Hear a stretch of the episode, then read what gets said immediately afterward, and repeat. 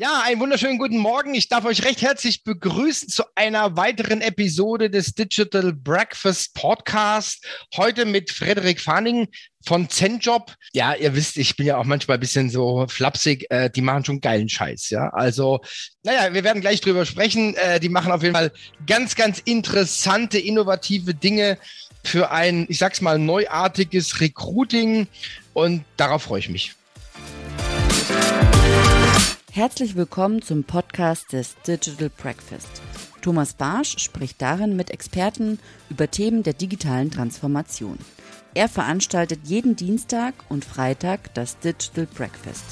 Alle Informationen dazu findest du auf www.digitalbreakfast.de. Abonniere dort den Newsletter und außerdem abonniere diesen Podcast und bleibe auf dem Laufenden. Mein Name ist Valerie Wagner und ich wünsche dir viel Spaß beim Hören. Frederik, schön, dass du da bist. Moin Thomas, danke für die Einladung und nach dem Intro äh, kannst du ja nur noch gut werden. Ja, genau, ne? Also habe ich dich ganz schön gespoilert. Ähm, vielleicht fangen wir einfach mal so an. Das äh, ist eigentlich immer auch ganz gut für die Hörer, dass wir so ein bisschen abholen. Ja, wo kommst du her? Was hast du schon gemacht? Wo willst du hin? Ja, wenn du einfach ein bisschen was zu deiner Vita sagst, ja? Sehr gern. Ich komme aus Hamburg, ähm, bin inzwischen in Berlin. Du musst ja als Startup-Gründer in Deutschland dann doch immer wieder nach Berlin. Inzwischen ist es besser geworden. Da kannst du in Hamburg, München, Köln auch einiges machen. Aber Berlin war vor sechs Jahren auf jeden Fall der Spot ja. und ist es, glaube ich, auch immer mhm. noch. Ähm, ich komme äh, ursprünglich, habe ich eine Zeit lang Jura studiert tatsächlich, ähm, mhm. dann aber auch gewechselt und bin äh, mit ein paar BWL-Komponenten mit dazugeholt, bin mhm. äh, ausgebildeter Wirtschaftsjurist, nennt es, glaube ich, mhm. und habe das gemacht erst im tiefen Bayern in, in Passau, äh, bin okay. dann rübergegangen ins Rheinland nach Köln, habe das auch sehr genossen, sehr die wahrscheinlich freundlichsten, offenen Menschen in Deutschland, die ich bisher kennengelernt habe und durfte da nebenher ähm, arbeiten äh, bei einem Startup. Das war letztendlich ein bisschen was anderes als das, was wir machen. Das waren mobile Espresso-Bars. Kannst du dir, glaube ich, so ah, vorstellen. Kenn ich, kenn ich. Kennst mhm. du? Hast du schon mal gesehen? Mhm, also, ich. Die gibt's in sehr, sehr schönen Formen. Mhm. Ein Rad äh, äh vorne, zwei mhm. Räder hinten mhm. und mhm. italienische Maschine drauf. Und da war das Konzept ein bisschen anders. Da ging es sehr um ja, deutsche Effizienz eigentlich, äh, mhm. das Ganze Europaletten normiert aufzubauen und ähm, Ziel war ein bisschen in jedes Unternehmen damit reinzukommen als zusätzlicher mhm. Service. Mhm. Aber mhm. angefangen hat es bei Events und an Unis und war eigentlich mhm. ziemlich spannend, da das nur so sechs, sieben Leute waren, überhaupt mal reinzuschnuppern und ähm, das habe ich gegen Ende des Studiums parallel so als Werkstudent mhm. Äh, gemacht und äh, wusste dann auch, gut, jetzt sollte dann der nächste Schritt auch folgen und ähm, würde gerne nach Berlin gehen, um mal zu gucken, dieser Unternehmerluft näher zu kommen und bin habe erst angefangen, bei einer M&A-Boutique zu arbeiten, die so ein bisschen Startups und Käufer im Fall eines Exits also, also eines Verkaufs zusammenbringt mhm. und bin danach gewechselt zu unserem ersten Investor, Atlantic Internet. Da wollte ich eigentlich mhm. ein bisschen verstehen, wie die Venture Capital, also die Geldgeberseite, mhm. die das mhm. Risikokapital zur Verfügung stellt für Startups aussieht und dann im Idealfall mit dem Wissen mein erstes Unternehmen mitzugründen. Das wurde mhm. allerdings ein bisschen beschleunigt, weil ich dort dann meine späteren Mitgründer kennengelernt habe, Gian und Fritz. Der eine äh, wiederum kam, äh, hatte zwei Unternehmen mitgegründet bereits, das zweite lief gar nicht mehr. Dann haben sie ihn da so ein bisschen rausgeholt und gesagt, komm, wir, wir retten dich und äh, wir versuchen hier mal zusammen mhm. was Neues. Und den anderen, äh, den haben wir kennengelernt über seinen Bruder, der neben uns saß und an einer eigenen Geschichte gewerkelt hat. Mhm. Ich glaube, es war ein Marktplatz für gebrauchte Jagdwaffen oder was in der Art. Der sagte eben auch, mein Bruder, der ist eigentlich auch auf der Suche, was zu machen, bastelt gerade an Babysitter-Apps rum. Und dann haben wir mhm. mit ihm geschnackt und so sind wir letztendlich zusammengekommen. Äh, also sehr mhm. unterschiedlich und sehr zufällig. Wart ihr da in so einem Coworking oder wie habt ihr euch da getroffen? Oder war das dann in der Boutique, wo du gesagt hast, M&A-Boutique? Wo habt, wo habt ihr euch kennengelernt? Das interessiert mich jetzt auch, ja? Ja, klar. Nee, also es war tatsächlich dann bei unserem ersten Investor selber. Mhm. Der hat so ein bisschen ein Modell gefahren, dass er zum einen ganz normal Risikokapital zur Verfügung stellt, aber zum anderen mhm. eben auch die Räumlichkeiten zum Beispiel bietet und ja, auch so ein bisschen genau. die mhm. Infrastruktur, mhm. um äh, mhm. potenzielle Gründer zusammenzubringen. Also man kann es nicht so verstehen wie, es gibt ja diese einige sogenannte Inkubatorenmodelle, wo halt wirklich die Idee immer nur selber dort geboren wird und man heiert sich einfach ein bisschen was zusammen, äh, sondern es ist so eine Art Mittelding, wo eben auf der einen Seite Menschen zusammengebracht werden und Ideen zusammengebracht werden, aber am Ende der Investor immer noch als, als Risikokapitalgeber selbst mhm. auftritt. Und da werkelten wir dann zusammen auch mit unseren beiden Entwicklern, Robert und Flo, die sind auch immer noch dabei, an vier Tischen rum. Und äh, da sahen waren verschiedene Startups äh, letztendlich. Auch einige, die es immer noch gibt, einige, die auch weit dann später, mit denen wir nochmal wieder zusammengezogen sind im Büro. Also da wird eine schöne Familie gepflegt. Es ist quasi so äh, Entrepreneur in Residenz, ne? Es geht genau, es geht ja, so ein bisschen, so das, war auch meine, mhm. das war auch mhm. meine Rolle eigentlich zu Beginn. Und ähm, die, ähm, aber es sind halt sehr, sehr unterschiedliche Lebensläufe, die dort zusammenkommen. Einige, die mhm. schon erfahrene Gründer sind, andere, die eher aus mhm. der Beratungswelt kommen, eine, die wie ich eher vielleicht ziemlich grün hinter den Ohren waren. Ähm, also so wird eigentlich vieles zusammengebracht. Die Idee ist eigentlich eher, alle treibt eine Sache an, nämlich irgendwo der Unternehmergeist, irgendetwas zu verändern und selbstständig zu sein. Ja, also ich finde es, ich finde es mega, mega stark. Also ich bin ja da auch immer so unterwegs. Also ich liebe das auch, ja, diese Coworkings, äh, äh, zum Beispiel ähm, WeWork oder, mhm. oder Impact Hubs, ja. Also ich war in, in Zürich mal im Impact Hub, ja, war total geflasht, ja. Also das ist unglaublich. Die haben mittlerweile vier Impact Hubs in, in, in Zürich, ja. Weltweit gibt es jetzt 104 und was da an, an Menschen und Perspektiven zusammenkommt, das ist also unglaublich. Ich bin, ich bin da nach Hause gefahren, war total geflasht, ja äh, habe allen Leuten erzählt, dass sie unbedingt mal nach Zürich in Impact Hub gehen müssen, weil da brennt die Luft, ja. Also ich, das ist ganz genauso. Sehe ich genauso wie es hat viele, es hat viele, ja? es hat viele Vorteile. Es hat natürlich auch Nachteile. Ne? Also du musst, äh, du kannst natürlich auch ganz schnell, gerade wenn du in den losen Coworking Spaces bist, kannst du dich natürlich auch schnell verlieren, weil du hast halt dauernd mhm. irgendwo einen neuen Impuls, kannst da wieder ein Gespräch mhm. führen und zack, mhm. geht der Tag zu Ende und auf einmal hast du gemerkt, wie viele Minuten habe ich eigentlich an meiner eigenen Idee heute gewerkelt? Eigentlich gar nicht. Ähm, das ist, glaube ich, schon auch die Gefahr. Deshalb war für uns damals, glaube ich, und auch für mich dieses Setup da sehr gut, weil das war auf der einen Seite immer noch sehr ähm, ja durch diese Infrastruktur so ein bisschen eine klarere Linie da und du hast andere Startups gesehen, die du dann auch kannte, schnell eine Beziehung aufgebaut hast, mhm. die dann schon drei, vier, sechs Schritte weiter waren als du, so dass du immer wieder diese Motivation und Orientierung hattest zu sagen, das ist jetzt der nächste Schritt. Und wenn du jetzt im Coworking Space bist und hast selber noch nicht das Netzwerk, dann sitzt du vielleicht auch erstmal etwas verloren da. Ne? Nur trotzdem bin ich bei dir. Ich würde auch immer sagen, sollten wir noch mal irgendwann was anderes machen. Ich finde, die Grundvoraussetzung, sich irgendwo zusammenzufinden und in so einem mhm. Coworking Space zu sein, ist super besser als vielleicht früher sich einsam irgendwo erstmal was anzumieten und allein zu schauen, wie die mhm. Welt funktioniert. Und dann, ich habe es jetzt so ein bisschen rausgehört, stimmt es, vor sechs Jahren habt ihr gegründet, ist es richtig? Ja, genau. Vor okay, Jahren. alles klar, ja. okay, gut. Und das war dann, das war dann quasi die Keimzelle. Das war dann, das war dann die Keimzelle. Vor sechs Jahren hat es äh, angefangen. Ja, äh, die Idee letztendlich dahinter war so ein bisschen nicht, dass wir jetzt uns irgendwie schon seit äh, 20 Jahren mit der Arbeit auseinandergesetzt hätten, sondern wir ja auch deutlich unterschiedlichen Hintergründe hatten, technologisch, juristisch, kommerziell. Ähm, wir viel mehr aber in unseren Lebens Lebensabschnitten, bei mir war es ja gerade noch um die Ecke, auch mit dem Studium, bei den Jungs ein bisschen länger her, gesehen haben, wir konnten uns sehr schnell damit identifizieren, dass es die Art und Weise, wie du arbeitest, wie du Arbeit findest, wie du zur mhm. Arbeit kommst, zu kompliziert ist, zu nervig ist, zu anstrengend ist. Dazu auch du eine gewisse, für einen gewissen Grad ausgeliefert bist, immer den Parteien gegenüber. Also wir hatten als Beispiel immer im Kopf, du bist jetzt äh, Student erstes, zweites Semester, du willst eigentlich nur ganz einfach mal ein bisschen als Kellner jobben, du läufst von Restaurant zu Restaurant, wirst abgelehnt, irgendwann nimmt dich eins, dann fängst du da an zu arbeiten, dann heißt es aber auch schon, wenn du morgen nicht sofort um sieben Uhr kommst, dann brauchst du auch gar nicht mehr zu erscheinen. Also diese mhm. Power Imbalance, äh, das war mhm. sowas, was mhm. uns auch ein bisschen gestört hat, aber vor allen Dingen auch die Verfügbarkeit. Da kannst du dann mehrere Analogien bilden zu Netflix, wie einfach du dein Content auswählen kannst. Oder wir hatten am Anfang immer so diese Story, das Bier, was du beim Späti mal eben holst, so einfach muss es eigentlich sein. Oder anders gesagt, du, du registrierst dich an einem Freitag, du arbeitest an einem Sam Samstag und spätestens am Montag hast du eigentlich schon das Geld wieder auf deinem Konto. Und das haben wir dann versucht zu sehen, stimmt das? Sieht das auch jemand anderes aus oder denken wir uns das nur aus? Und sind so ein bisschen rumgelaufen in Berlin, waren an den Unis, um, ähm, um mit den Studenten zu sprechen und waren aber auch bei den Einzelhändlern, den Gastronomen, und bei der Hotellerie und wollten halt immer hören, einfach nur, wenn ihr an Arbeit denkt, gibt es ein Problem, drückt irgendwo der Schuh. Und was wir gesehen haben, was wir ganz spannend fanden, war, beide Seiten sagten immer wieder Flexibilität und wir wollen uns um nichts kümmern. Mhm. Und das war ein bisschen die Grundlage zu sagen, okay, dann lass uns mal was finden, was diese Probleme idealerweise löst. Ähm, und so sind wir dann, äh, dann sind wir wieder an unseren Tisch zurückgegangen, haben uns natürlich auch mal ein bisschen angeschaut, was kann man eigentlich machen und was gibt's denn eigentlich global? Und ähm, was wir gerade beim letzteren gesehen haben, war, dass viele in diesem, nennen wir ihn jetzt mal so HR-Tech-Bereich, ähm, dass viele Startups global sich halt viel auf das Recruiting konzentrieren. Also entweder zu sagen, in dem sehr hochqualifizierten Bereich oder auch mittel- bis niedrig qualifizierten Bereich sagen, du suchst jemand langfristig, dann matchen wir ein Profil und äh, hier ist der Kandidat, wir ziehen eine Kommission, aber dann war es das auch und wir machen nicht mehr.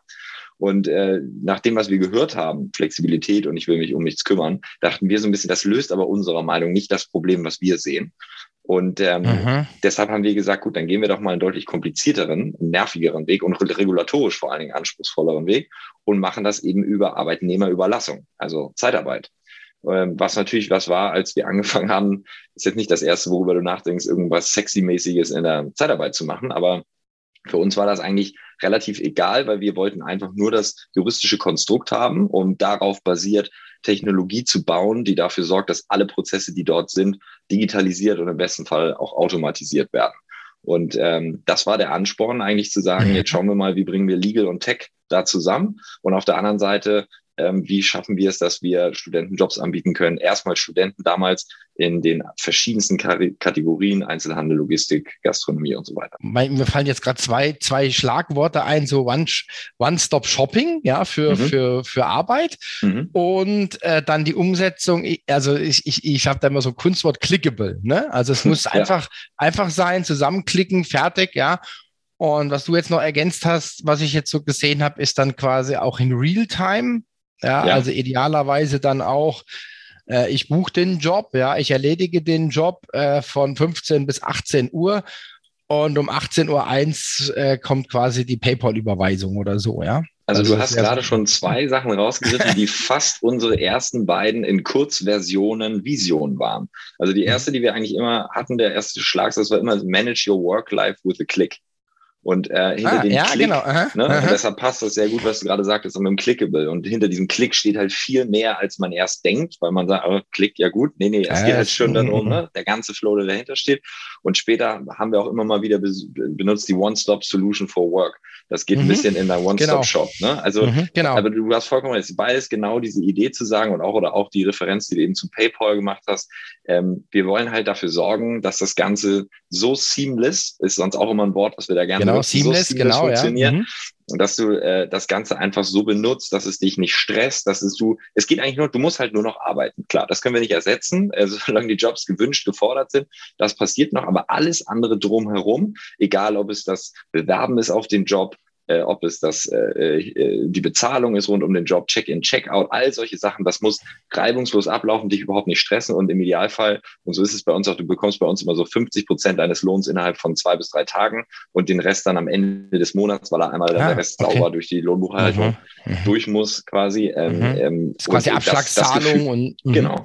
Und das gleiche eben aber auch auf Kundenseite. Ne? Also da haben wir immer so die drei Faktoren genannt, Speed, Quality und Admin. Und hinter dem Admin steht eben dieses Seamless, also die Software, die wir selber gebaut haben, auch auf Kundenseite, dass du einfach ein schönes Interface hast vor dir, was idealerweise auch integriert ist in deine internen Plattform, die du sowieso schon benutzt, SAP auch meinetwegen oder andere Dinge, ähm, und du schnell jemanden bekommst. Wir können halt, und das ist, glaube ich, was, was uns am Anfang vor allen Dingen ausgezeichnet hat, das kann einfach keiner. Wir konnten teilweise in 20 Minuten irgendwo jemanden zur Verfügung stellen. Bei einem Hotel hier in Berlin Mitte zum Beispiel hatten wir das am Anfang, weiß ich noch, weil wir einfach über eine Push-Notification 5000, mhm. 10.000 Studenten in Berlin erreichen.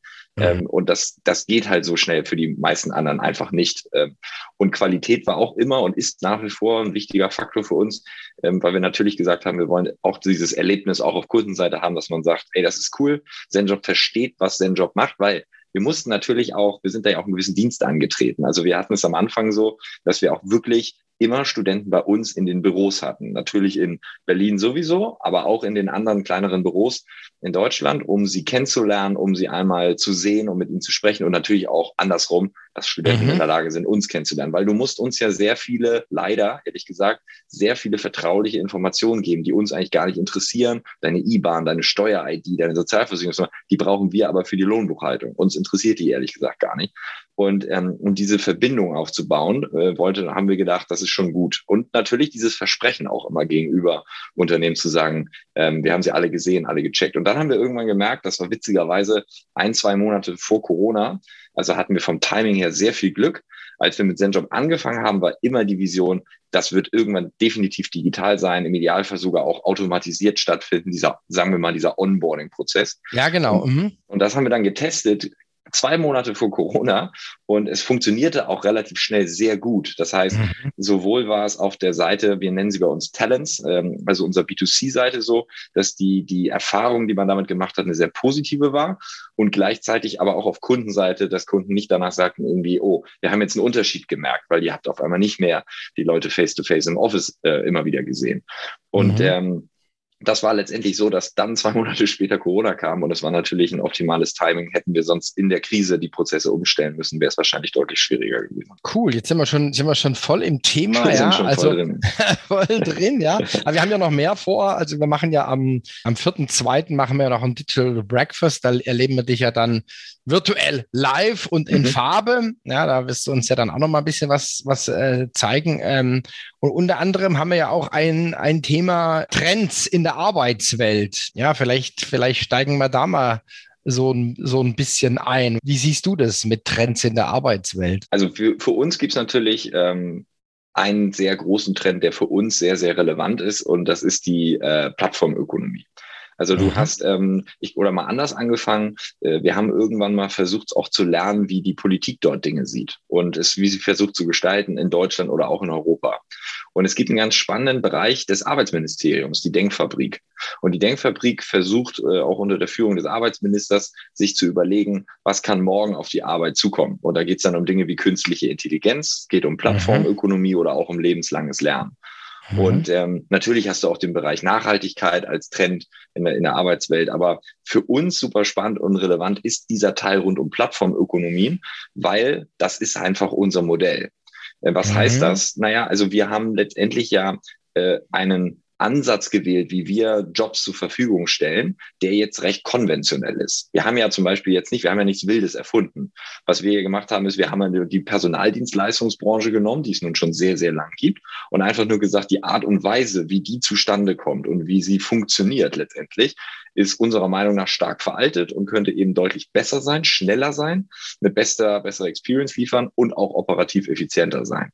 Ähm, wir haben aber bewusst diesen Ansatz gewählt, ähm, weil wir nicht unbedingt daran glauben und wollten auch ganz bewusst nicht in diese Diskussion rein, was man jetzt manchmal hört aus der Presse von verschiedenen beispielsweise Lieferdiensten oder anderen, die vielleicht gerade vor ein paar Jahren noch viel diese Diskussion geführt haben, wenn wir hier Arbeit zur Verfügung stellen, sind das Selbstständige, sind das keine Selbstständige? Ne? Und dann dann hast du schnell immer dieses Thema, inwieweit ist dann, findet eine Ausbeutung statt und wie ist der Arbeitnehmer von morgen ausgeliefert und so weiter. Und wir finden aber grundsätzlich dieses Thema der Plattformökonomie super spannend. Was steht jetzt letztendlich dahinter?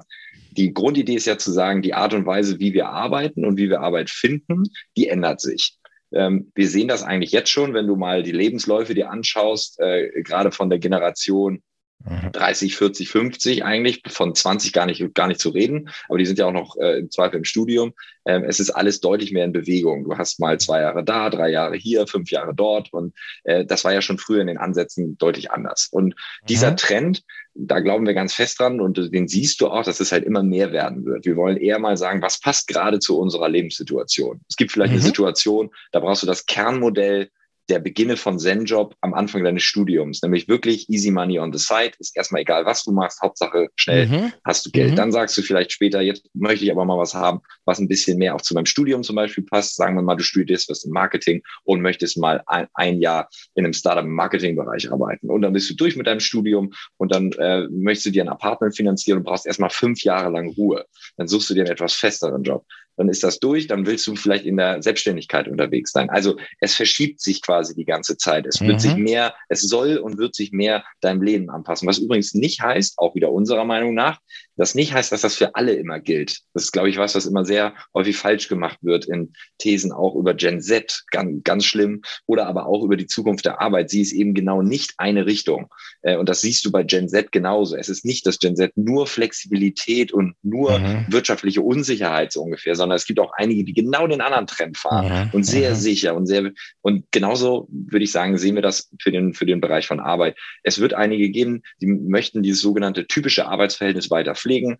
40 Stunden in der Woche, fünf Tage, unbefristet, langfristig. Und es wird aber andere geben, die sich zwischendurch immer mal wieder entscheiden, das und jenes zu machen. Und der Zugang zu dieser Art von etwas verschachteltere Arbeit, nennen wir sie mal so, oder atypische Arbeitsverhältnisse, der muss in einer Art und Weise gewährleistet sein, dass du aber immer noch das Gefühl hast, ich bin hier sicher, ich habe einen klaren Ansprechpartner, äh, alle äh, arbeits- und sozialversicherungsrechtlichen Themen sind sauber geregelt und das soll dann idealerweise und wird durch eine Plattform wie ZenJob ermöglicht werden.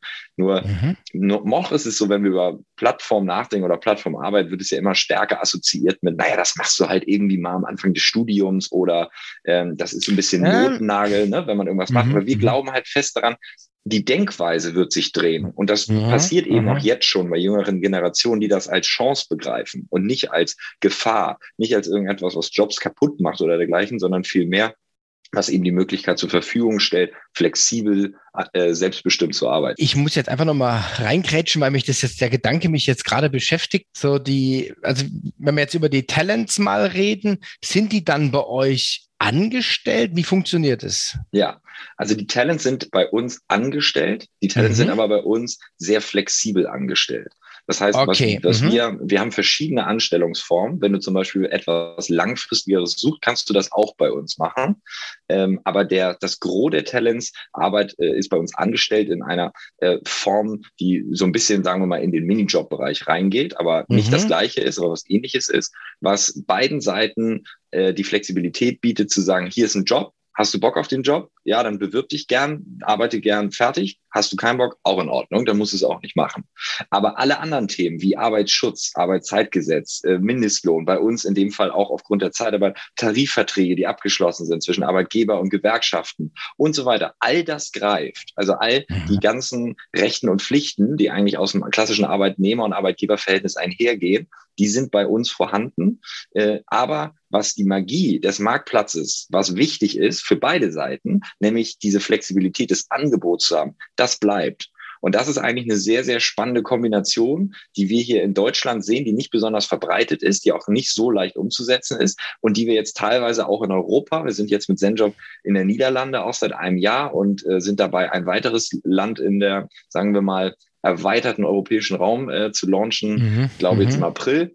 Ähm, mhm. Und äh, ähm, wir sehen halt in Europa überall immer ähnliche Ansätze, dass man auf der einen Seite, man will nicht einfach nur Leute als Selbstständige klassifizieren, die einfach nun mal keine Selbstständigen sind. Wenn sie jetzt mhm. über Center beispielsweise arbeiten würden, dann arbeiten sie irgendwo beim Kunden, da erhalten sie Weisungen vom Kunden, sie erhalten Arbeitsmaterial des Kunden. Äh, deshalb mhm. ist es mhm. Quatsch zu behaupten, es sind Selbstständige, aber es sind eben auch keine klassischen Angestellten wie jetzt bei uns mhm. Zenjob intern wiederum, sondern es ist halt irgendwo in der Mitte. Mhm, und absolut. Diese Form, ja. Und diese mhm. Form versuchen mhm. wir aufzugreifen. Mhm. Also ihr habt quasi jetzt da so clever, clever ein Problem gelöst, ja. Ja, wir versuchen also find, es auf jeden find, Fall. Finde ich, schon, find ich ja. schon extrem clever für, äh, das ist ja auch, glaube ich, der USP, ja. Also interessant, ich glaube auch, dass es, ähm, dass es in die Richtung geht. Vielleicht nochmal eine Anmerkung, äh, was du gesagt hast, die, diese Generation Klassifizierung oder Bias Personas und was es alles so gibt, ja. Ähm, ich glaube, das ist auch nur eine Zwischenstufe. Das sage ich auch immer in meinen Themen. Ja, äh, also jetzt sage ich mal Marketing, Vertriebsthemen. Ähm, ich glaube, dass es ganz, ganz stark in Richtung Profiling gehen wird. Also mhm. n gleich eins. Ja, weil das andere hat man halt gemacht, weil man es nicht besser konnte, weil man musste irgendwelche Dinge zusammenfassen. Ja, hat aber immer wieder oder merkt dann immer wieder, dass es dann entgleitet. Ja, das ist dann doch nicht so hund, aber es ist halt ein Vehikel gewesen. Ja, weil halt äh, ich sage jetzt mal, man ist vielleicht nicht, man konnte vielleicht nicht mit den Daten umgehen, man konnte nicht in Echtzeit Dinge ermitteln, man konnte sie nicht individuell er ermitteln. Da gibt's ja dieses, dieses schöne Beispiel, äh, was jetzt dann neulich auch durchs Netz ging mit dem, wie alt ist er, ähm, geschieden, nochmal verheiratet, Engländer, ja, lebt in einem Schloss. Kennst du das? Äh, lebt nee. in einem Schloss, ja, nee. ist irgendwie, was weiß ich, 65 oder 70, ja, und mhm. am Ende kommt raus äh, Prinz Charles, Mhm, mhm, und Ozzy Osbourne. Ah ja. Okay, ja? gute, gute und, Kombination. ja, und beide haben genau die gleichen Kriterien, ja, und das war quasi ein ganz, ganz cooles Beispiel dafür, ja. dass solche Typisierungen halt einfach dann doch nicht so greifen, ja. Und machen wir genauso, machen wir tatsächlich genauso und wir nennen das Personas. Das ist auch was, was du in der Startup-Welt immer mal wieder findest, was gerade in dem Product and Engineering-Bereich, also auch bei unseren Entwicklern viel gemacht wird. Im Product wird sich dann immer genau angeschaut, was hast du für Verhaltensweisen bei gewissen Gruppen. Und da wird eine Persona entwickelt entwickelt. Da gibt es ja, zum Beispiel genau. bei uns dann den Justin, aber steht mhm. eigentlich für Just in Case. Mhm. Ähm, so mhm. heißt er, der heißt dann Just in Case. Und äh, das ist eben der, der sich immer mal wieder kurz flexibel seine Arbeit organisiert und dann hast du andere, mal gucken, vielleicht fällt der Name mir gleich nochmal ein, das sind eher diejenigen, die sich halt dann doch langfristiger eher mal planen wollen. Aber genau mhm. wie du gerade gesagt hast, es ist eben völlig unabhängig davon, ob du 20 bist oder 50 bist mhm. oder ob du Gen Z, Millennial oder sonst was mhm. Äh, mhm. bist. Natürlich siehst du vielleicht gewisse Verhaltensweisen stärker in den einen Gruppen als in den anderen. Aber bei dem, was wir bisher lernen durften, auch ehrlich gesagt über unsere eigenen Studenten, das ist ja das Schöne, wir haben ja letztendlich auch Zugriff auf jetzt 30.000 ungefähr äh, Studenten die natürlich sehr vielschichtig sind, aus der ganzen Welt kommen, unterschiedliche Altersstrukturen haben, die uns immer wieder bei internen Umfragen auch Dinge mitgeben können. Und genau da sehen wir das. Es gibt einige, die sagen, ich möchte genau dieses ultra flexible, andere sagen, nein, ich möchte es gerne mit ein bisschen mehr Planungshorizont haben. Einige nutzen ZenJob äh, fast zu 100 Prozent, um ihr Einkommen zu mhm, decken. Andere mhm. nutzen es, um es über BAföG oder Eltern aufzustocken. Also es ist alles sehr, sehr unterschiedlich und genau wie du sagst, das wird einfach ein individueller Ansatz werden und weniger zu sagen, diese Generation sei das und diese mhm. ist das. Mhm. Also das äh, finde ich, finde ich spannend. Also müssen wir uns an anderer Stelle wirklich mal unterhalten. Ja, das wird den Podcast jetzt, jetzt, jetzt sprengen. Also Thema Profiling und äh, Einbeziehung, also ich sage jetzt mal Behavior und Engagement, ja? ja? Ja, Also wenn man das noch verbindet mit Datensaugen aus dem Netz, dann ist es, glaube ich, schon, ja, dann wird, dann wird der Rohdiamant geschliffen. Ich sag's ja, mal so, ja. ja. Also, also finde ich, finde ich jetzt ähm, mega spannend, da, eure Ansätze. Also äh, so nach dem Motto, es sind nicht alle gleich, ja, jeder hat andere Vorlieben. Bleiben wir nochmal bei den Trends. Ja, also was ich jetzt, also ich bin da sicherlich, man ist ja da immer unter seiner unter seiner Filterblase irgendwo, ja. Was, also, weil ich ja auch gerade viel mit Studenten und so zu tun habe. Also gerade so in meinem Umfeld sind zum Beispiel unheimlich viele gerade im Ausland. Ja, die sitzen auf Bali, die sitzen auf Fuerteventura, auf Ibiza, wo auch immer und arbeiten da. Was hältst du denn von, von der Situation? Ja, super spannend. Ne? Also ich, ist natürlich für uns intern auch ein sehr relevantes Thema. Wir sind bei ZenJob jetzt äh, ungefähr 330 Leute äh, die auch, mhm. äh, ja, die auch verteilt sind, primär in Deutschland, aber eben ja auch jetzt inzwischen in der Niederlande. Und ähm, wir müssen uns logischerweise spätestens seit Corona ja auch immer wieder mit dem Thema auseinandersetzen. Und wir versuchen uns da auch eher gerade, ehrlich gesagt, einfach zu orientieren. Was macht die äh, Berliner Startup-Szene? Was machen aber auch die großen Vorbilder aus den Staaten beispielsweise? Ähm, was ist momentan Best Practice? Und äh, das ist gar nicht mal so leicht. Also du hast ja häufig mhm. immer diese Annahme oder auch hier wieder wird meiner Meinung nach das immer teilweise sehr einseitig dargestellt. Es gäbe ja schon diesen einen klaren Trend, wo sich alles hin entwickeln würde, nämlich eigentlich alles immer weiter weg vom Büro. Keiner will sich mehr sehen im Büro, sondern alle nur zu Hause sitzen oder remote irgendwo auf der Welt. Und ähm, jetzt sage ich mal eher persönlich, persönliche Meinung. Ähm, ich ich glaube noch nicht, dass wir so weit sind, das irgendwie so eindeutig sagen zu können. Wahrscheinlich kann man jetzt schon sagen, die alte Welt in Anführungsstrichen, das wird deutlich schwieriger werden. Einfach fünf Tage äh, als Default, als Standard ins Büro zu gehen, ohne darüber nachzudenken, ob man das jetzt braucht oder nicht. Das wird es, denke ich mal, nicht mehr geben. Zumindest nicht in der Welt, in der es A überhaupt möglich ist. Darf man ja auch nicht vergessen. Das ist ja auch ein hartes Bubble-Problem, was wir dann mhm. immer wieder besprechen. Es gibt ja genug Jobs, da geht es gar nicht. Und aber auch natürlich, wenn du eher vielleicht in der etwas jünger orientierten Arbeitswelt unterwegs bist. Also die hybride Arbeit, die wird schon auch bei uns eingefordert und die stellen wir auch gerne zur Verfügung. Nur mhm. auch die hybride Arbeit ist ja letztendlich, steht selber ja auch noch in ihren Anfängen. Also das merkst du ja auch sofort, wenn es dann so ist, ach, ein paar sind hier, ein paar sitzen woanders und dann machst du den Videocall und dann sind die in dem Raum aber doch irgendwie ein bisschen anders miteinander als die, die extern sind. Dann musst du wieder viel Geld für ein ordentliches Tech-Setup ausgeben.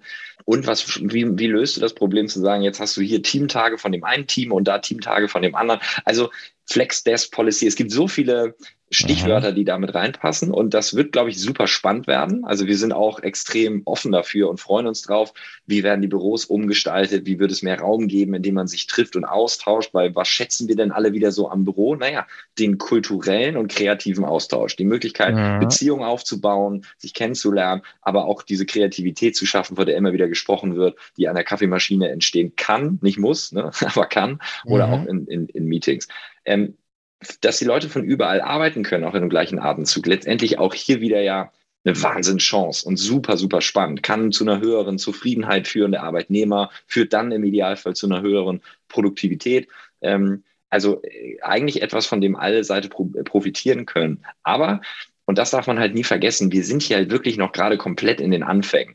Und weder die Manager die diese Leute managen müssen, noch die Leute selber wissen ja immer momentan, wie kann ich damit perfekt mhm. umgehen? Wie, und das ist ja auch das, was du genauso in diesen Umfragen und Studien siehst. Es gibt ja auch genug Leute, die halt sagen, für mich ist es sogar teilweise zumindest eine Belastung, wenn ich alles mhm. von zu Hause machen muss, wenn mhm. parallel das Kind hinschreit, wenn doch mal die mhm. Wäsche noch irgendwie gemacht werden soll oder ich weiß es nicht. Aber wenn auf jeden Fall der Raum auch gar nicht richtig da ist, um mich abschotten zu können. Und ähm, deshalb grundsätzlich ein Trend, der auch unserer Meinung ist, der, der gekommen ist, um zu bleiben. Nur die Art und Weise und die Form, da wird, denke ich, schon noch einiges passieren, weil es gab erstmal so eine starke Euphorie dem gegenüber und eine sehr positive Grundeinstellung. Und ich glaube, die hat sich zumindest in Teilen etwas geändert. Und jetzt ist es die große Herausforderung auch für Unternehmen momentan zu sorgen, wie bringe ich trotzdem die Leute immer mal wieder zusammen in einer Form, dass es sich lohnt, dass es Spaß macht ähm, und trotzdem, wie gebe ich genug Freiraum zu sagen, ja, dann kannst du auch gern von der ganzen äh, Welt aus arbeiten. Wie gesagt, insgesamt positiv und eine, eine große Chance. Mhm. Also das hat, das hat, das ist so vielschichtig, das Thema. Also ich arbeite seit 1996 mobil. Ja? Seit 1996. Ich erinnere mich, ich habe so ein IBM-Notebook gehabt mit so einer PCI-Einsteckkarte mit Antenne. Da war so eine SIM-Karte drin, so ein Modem und so weiter. Und seitdem arbeite ich mobil. Und da habe ich jetzt natürlich auch eine ganz schöne Lernkurve, weil das geht dann in die Richtung, wo hast du deine Daten, äh, hast du die lokal, damals hatte man da noch Papier, hast du jetzt die Mappe dabei, die du brauchst und, und, und. Also das, ist in, das sind so viele Details, äh, die da eine Rolle spielen. Und jetzt kommen wir wieder, äh, immer wieder auf das gleiche Thema, äh, auf das Individuum. Und die habe ich schon bei mir im Umfeld, ja. Die habe ich schon bei mir im Umfeld, bei meiner Susanne, ja, die sagt, ja, ich kann zu Hause nicht arbeiten, da liegt dann die Wäsche rum und da muss das noch gemacht werden und das und das und das, ja. Oder mein Neffe ist zum Beispiel so, der kann auch Homeoffice machen und der hat gesagt, ja, wenn er Homeoffice macht, er steht auf, macht sich fertig, zieht sich ein Hemd an, ja, also macht sich, er braucht dieses, er braucht diese externen Dinge, ja, ja um überhaupt dann so an Arbeit zu denken. Ja, ja. und dann setzt er sich zu Hause in Hemd, äh, ich weiß aber, Sakko an hat, wahrscheinlich eher nicht, aber setzt sich dann an, an seinen Tisch. Ja, und jetzt überleg mal, das sind, das sind jetzt im, im, im, im nahen Umfeld, äh, habe ich, also wie gesagt, hat oder hat jeder wahrscheinlich fünf bis zehn Leute, die das komplett unterschiedlich empfinden. Ja, völlig richtig. Ja? Völlig ja? richtig. Und, und, das muss, und du musst nur, und das ist auch wieder das Schwierige, und das, dem musst du gerecht werden, auch wiederum als Unternehmen. Ne? Du musst halt die genau. Möglichkeiten bieten, dass jeder da ähm, seine, seine Rolle findet, so ungefähr im besten Fall. Mhm. Und das ist natürlich auch eine Erwartungshaltung an Unternehmen. Weißt du, wir als Startup, wir sind sechs Jahre alt, wir, wir haben es ja noch leicht. Also wir mhm. sind ja mhm. letztendlich groß geworden mit, äh, äh, wie, wie, wie passen wir uns Dinge an, wie können wir etwas disrupten, wie können wir etwas ändern von dem Status quo, der da ist. Aber selbst wir sitzen ja hier und überlegen uns genau, was können wir machen, was wollen wir machen, äh, was wollen wir uns auch leisten. Das kostet auch alles verdammt viel, eine entsprechende Infrastruktur zur Verfügung zu stellen. Und jetzt, jetzt überleg mal, du bist jetzt nur ein 30 Jahre altes Unternehmen und hast nun die ganze Zeit in ganz anderen Strukturen gearbeitet. Das, äh, ja, das sind natürlich alles große Herausforderungen und da wird manchmal, finde ich, ist, macht man so zwei Schritte mehr, als man vielleicht machen müsste, um überhaupt erstmal zu gucken, äh, was ist gewünscht, was ist gewollt, weil Aha. du wirst nicht allem immer perfekt gerecht werden können. Also für, vor allen Dingen, mhm. wenn du alles anbietest von, du kannst komplett remote bei uns arbeiten oder du bist halt fünf Tage die Woche im Büro, ähm, was ja idealerweise die Möglichkeit ist, damit jeder was findet, was passt. Das ist nicht mal so einfach äh, herzustellen. Nee, Und genau wie nee, du eben gesagt hast, ist sehr individuell das Thema. Vor allen Dingen, weil du ja auch deine Unternehmensziele verfolgen ja. musst, ja. Und wenn die dann, da, da musst du erst, da musst du erstmal dein, dein, ich sag jetzt mal, dein KPI-System runterbrechen auf den einzelnen ja. Mitarbeiter, ja. Und dann kommst du schon wieder in eine Diskussion, oh, wir werden gemessen und, und, und, ja. Also da machst du so viele Baustellen auf, ja. Also das, ich. Und das ist genau der, das ist nämlich genau, ist, das ist genau der, der, der, die andere, die Kehrseite der Medaille. Weil jeder auch mhm. jetzt, sagen wir mal, jeder Arbeitnehmer würde immer sagen, ich möchte das, ich fordere das jetzt auch ein, teilweise wird der Gesetzgeber jetzt ja dem mhm. auch noch gerecht. Ähm, aber gleichzeitig wird das eben das genau bedeuten, nämlich zu sagen, die Messbarkeit, die mhm. wird in äh, Bereiche geführt werden, wo vor zehn Jahren die Leute noch gesagt hätten, jetzt ist George Orwell auf einmal mhm. um die mhm. Ecke. Und das mhm. äh, ist natürlich was, wenn man das gut findet, super. Ähm, wir machen das ja auch teilweise, ist ja klar, du, du hast bei uns auch je nach Bereich, ne, du hast einige Bereiche, zum Beispiel im Entwicklerbereich oder auch im Sales-Bereich, da ist es viel standardisierter sowieso schon, dass es starke Messbarkeiten gibt und, und, und mhm. diese angesprochenen KPIs. Aber in anderen Bereichen, Finance, Legal und anderen, mhm. ist es zum Beispiel schon mal ein bisschen schwieriger, das so runterzubrechen wie in, in denen. Und mhm. Das ist dann, dann wird es unfair, dann musst du dafür sorgen, dass es trotzdem wieder mhm. für alle gleich wird. Und auf einmal hast du den Big Brother bei dir doch zu Hause sitzen, der am Ende zählt, wie viel Mal du auf die Maus klickst, äh, mhm. im, im, schlechtesten Fall. Mhm. Ähm, mhm. Und da muss man ja auch erstmal sich darüber im Klaren sein, mhm. will man das als Gesellschaft? Und das ist, glaube ich, generell noch eine Frage, die wir auch alle noch nicht so richtig beantwortet haben für uns. Wir wollen halt mhm. maximale Flexibilität und alles nutzen, aber äh, bei Überwachung werden wir uns schon streiten, wenn es zu viele Kameras an öffentlichen Bahnhöfen gibt und fühlen uns dann dazu sehr beobachtet. Hm, also ich glaube, es wird, es wird, es, also meine Meinung, ich glaube, das ist, äh, man muss es auch klar kommunizieren. Ähm, das, also ist jetzt aus dem hohlen Bauch, also ist jetzt ist ja nicht mein mein Schwerpunktthema, äh, hm. aber jetzt so aus dem Bauch jetzt gerade heraus, relativ spontan könnte ich mir vorstellen, dass man so kommuniziert. Also passt auf, Leute, wir haben 0 und 1. Ja, wir haben Homeoffice und wir haben, wir haben Office und alles mhm. dazwischen.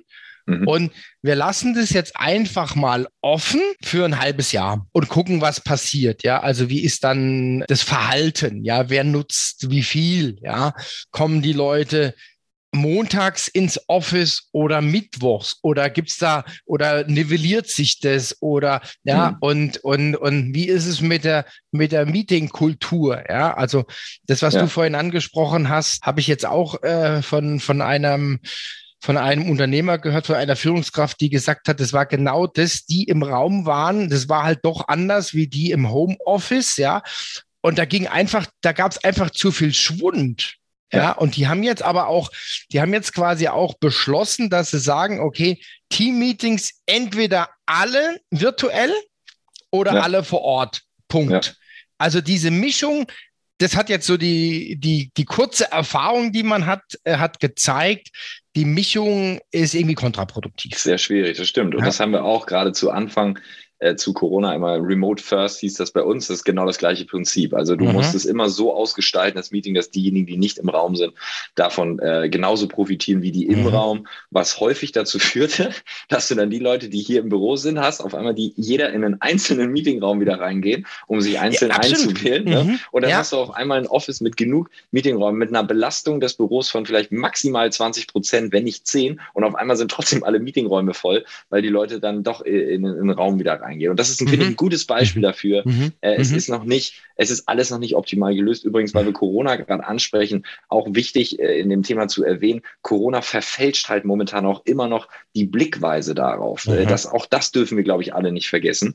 Ähm, wenn Corona dann irgendwann mal zumindest zu einer endemischen Situation geführt hat, wie wir gelernt haben, mit dem Virus zu leben, also normales Leben wiederführen, dann müssen wir genau, was du eben gesagt hast, diese Versuche eben starten, 0 bis 1. Dann müssen wir gucken, wie verhält sich denn dann jeder und was will die Masse und was nicht und was sind übrigens auch genauso, was sind wir bereit als Arbeitgeber auch zu machen oder nicht. Ne? Das ist halt auch ganz, also bei uns in der, in der, in der Startup-Welt, gerade auch in der Berliner Startup-Welt, ähm, ist es ja auch ein enormer Wettkampf, der stattfindet zwischen Startups um die besten Talente. Das kommt halt gerade noch als Faktor dazu. Der Arbeitnehmermarkt, von dem immer gesprochen wurde, der ist jetzt halt final da. Der ist witzigerweise, also so spüren wir das zumindest, ähm, und ich glaube, da kann ich zumindest für die Großteil der Startup-Welt sprechen, äh, spätestens seit Corona hat das richtig reingehauen.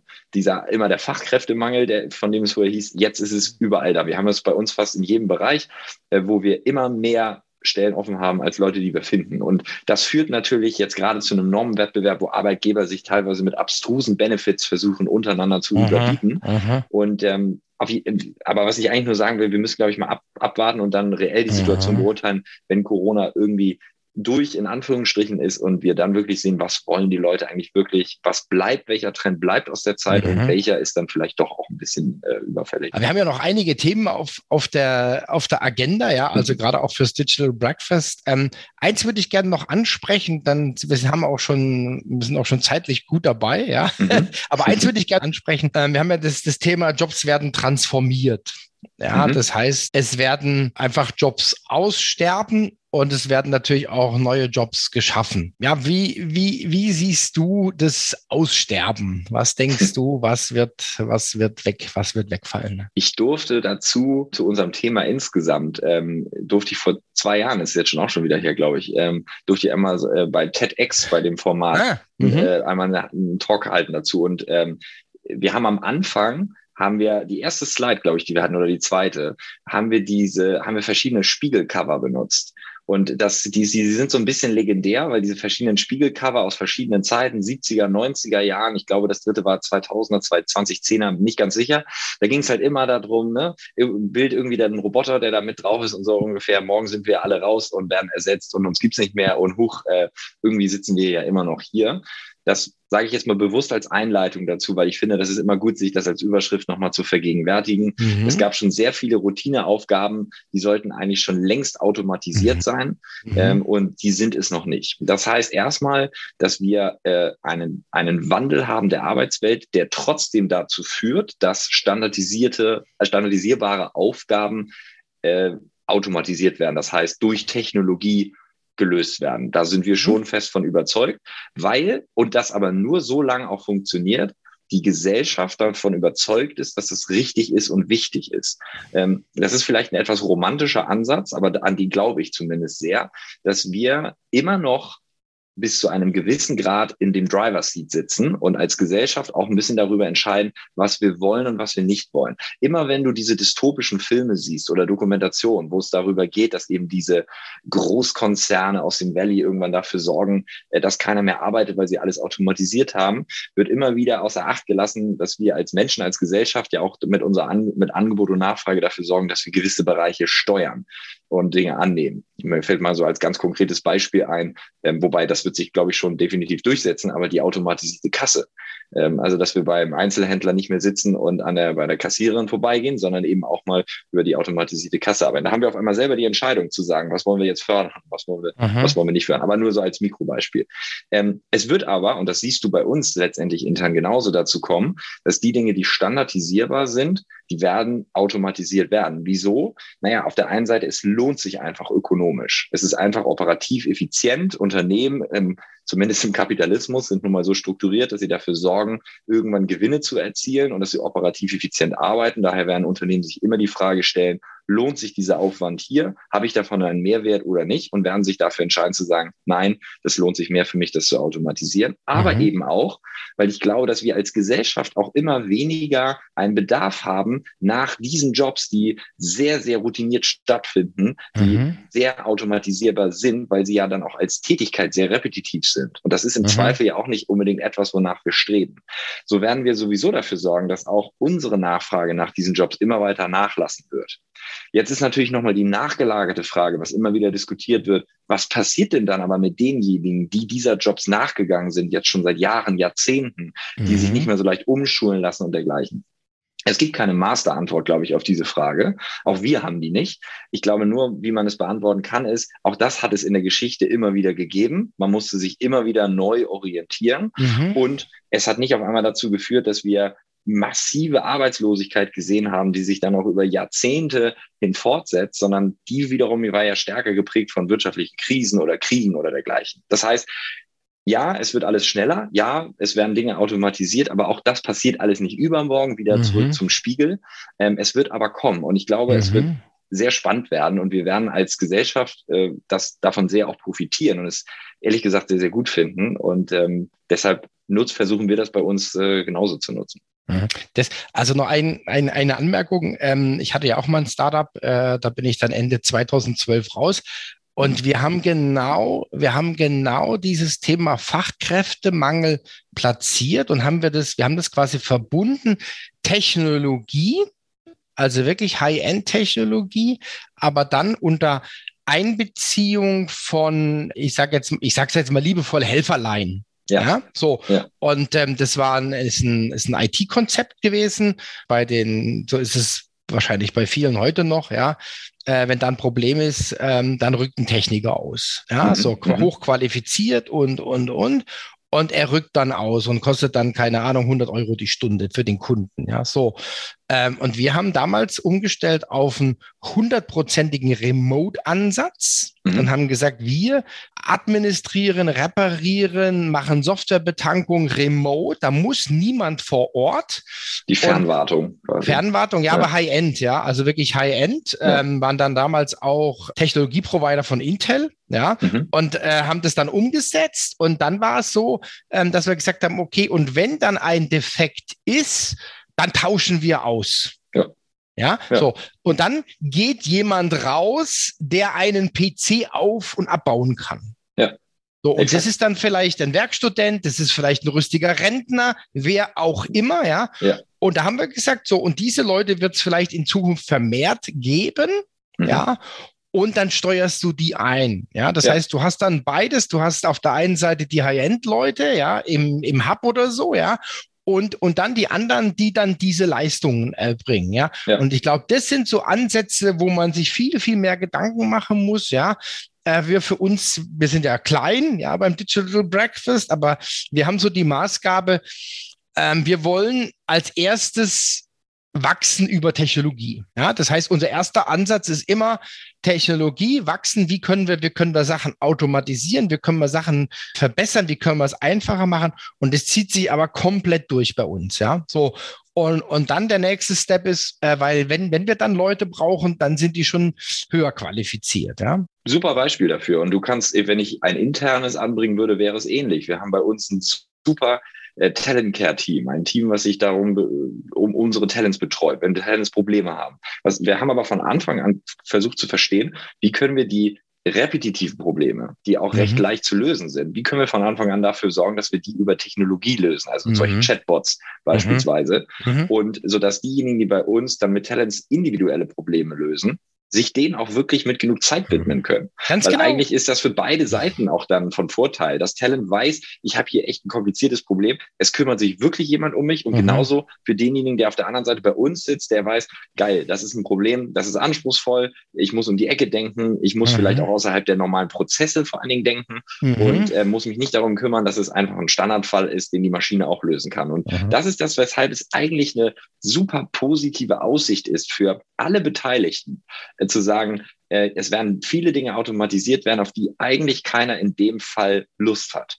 Mhm. Was wir nur als Gesellschaft hinkriegen müssen, und auch da bleibe ich aber positiv oder bleibe ich bullisch, ähm, das werden wir auch hinkriegen und wir werden dafür sorgen, dass wir den Wandel so gestalten, dass es eben nicht dazu führt, dass wir auf einmal so viele abgehängte Menschen global haben, dass wir sagen würden, oh, das war ein Fehler. Das glaube ich einfach nicht. Ich glaube mhm. nur, und wir hatten sowas in der Geschichte immer, ja, die Geschwindigkeit mhm. mag etwas mehr sein heutzutage, aber wir sind auch als Menschheit viel schneller geworden mhm. als früher. Alles funktioniert eben etwas schneller und in der Zukunft wird es eben noch schneller sein. Also ich glaube, es ist super spannend und wir dürfen ja als Startup neben vielen, vielen anderen Startups auch global dafür sorgen, dass wir in verschiedensten Teilbereichen, bei uns ist es eben Arbeit, bei anderen ist es Gesundheit, äh, bei anderen ist es IT-Forschung, was es auch immer mhm. sein mag, dafür zu sorgen, irgendwie mal wieder neue Modelle aufzuzeigen, um mal die Kurve zu kriegen zu dem, was du eben angesprochen hast, von wo du überall arbeiten kannst. Es gibt inzwischen Startups, die haben sich darauf spezialisiert, dich als Unternehmen und Arbeitnehmer zu unterstützen, eben